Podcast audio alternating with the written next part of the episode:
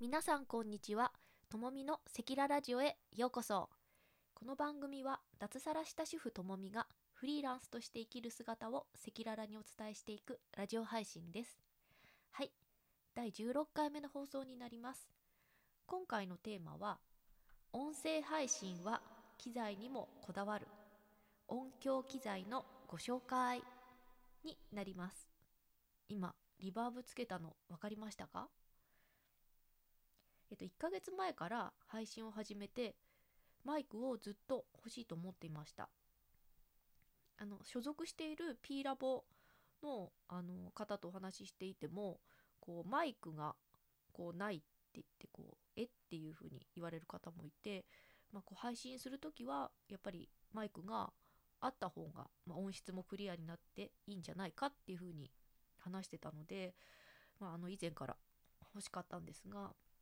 まあ、そのマイク選びの際に、まあ、どれがいいか迷いまして、まあ、そのサロンの方とか、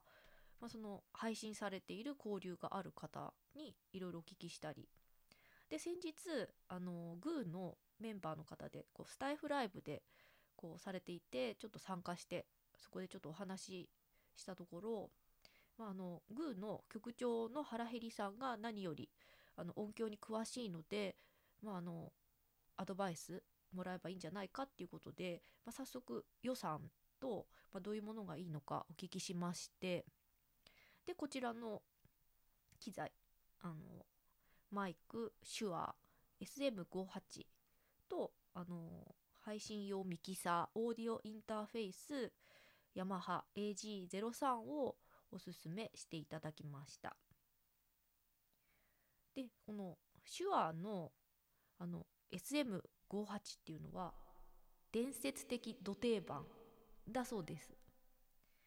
でその AG03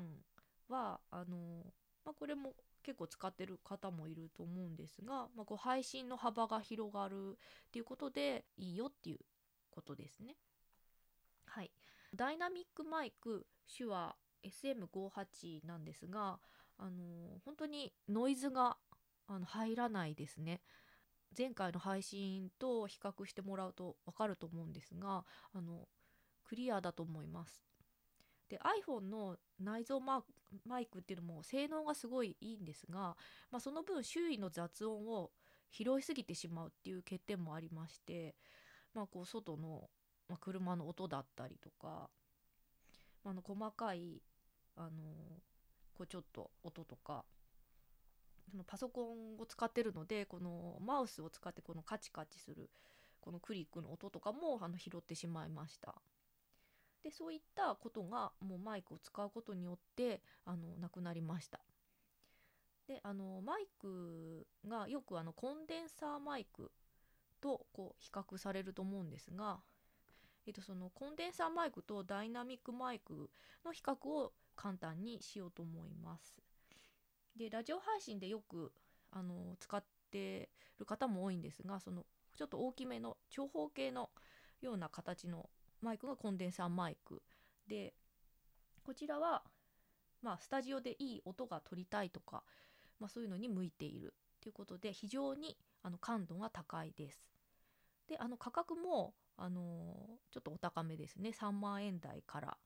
あの本当にピンキリですけれどもう上はもっと高いものもあります。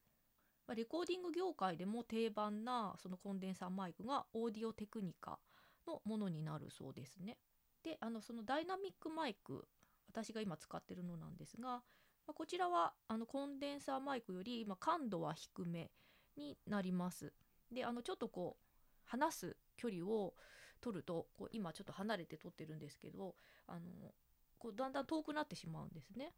なのであのマイクとの距離を一定に保つようにして話すと良い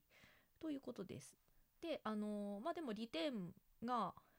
そのコンデンサーマイクに比べると、まあ、こう周囲の音を、まあ、拾わないので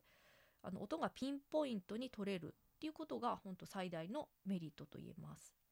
であのこちらはあの価格は、まあ、1万円ほどですね。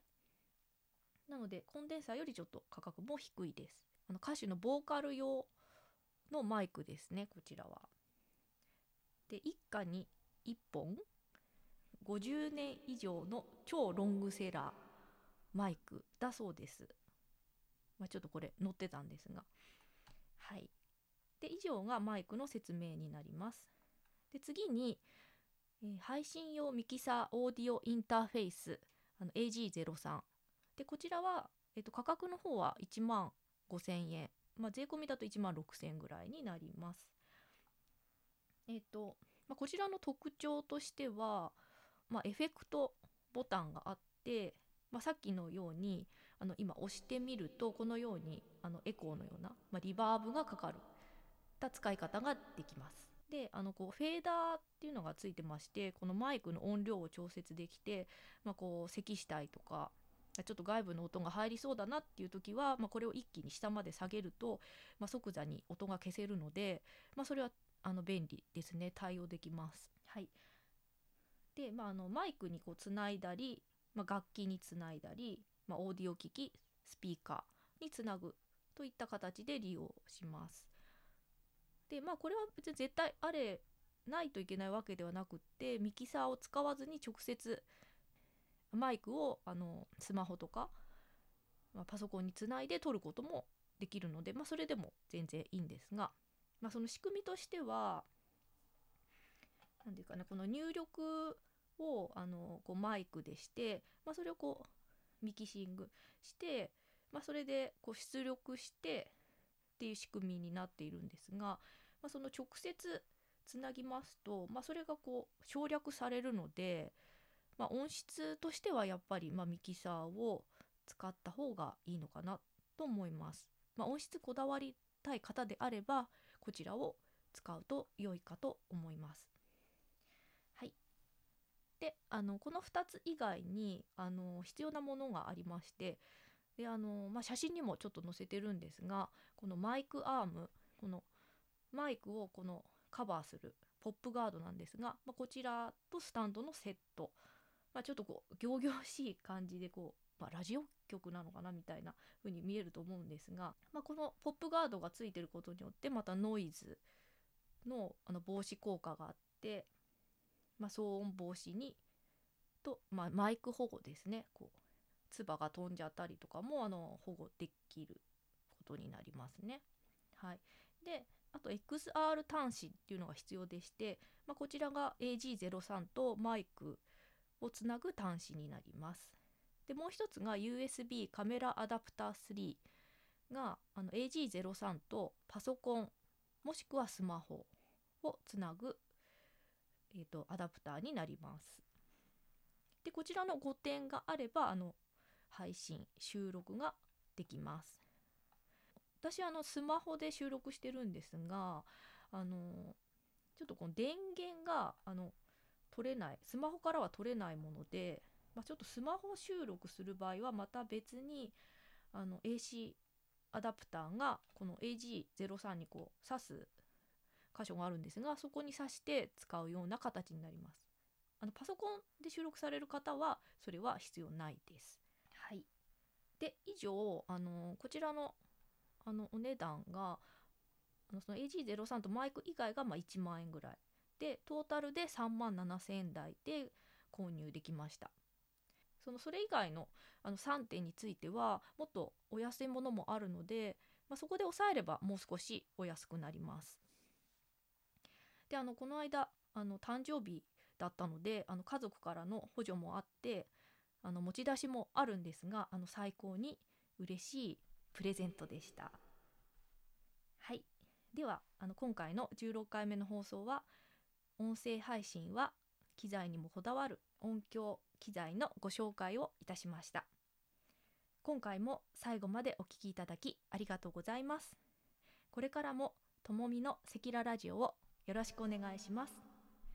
それではまた次回の放送でお会いしましょう。お相手はともみでした。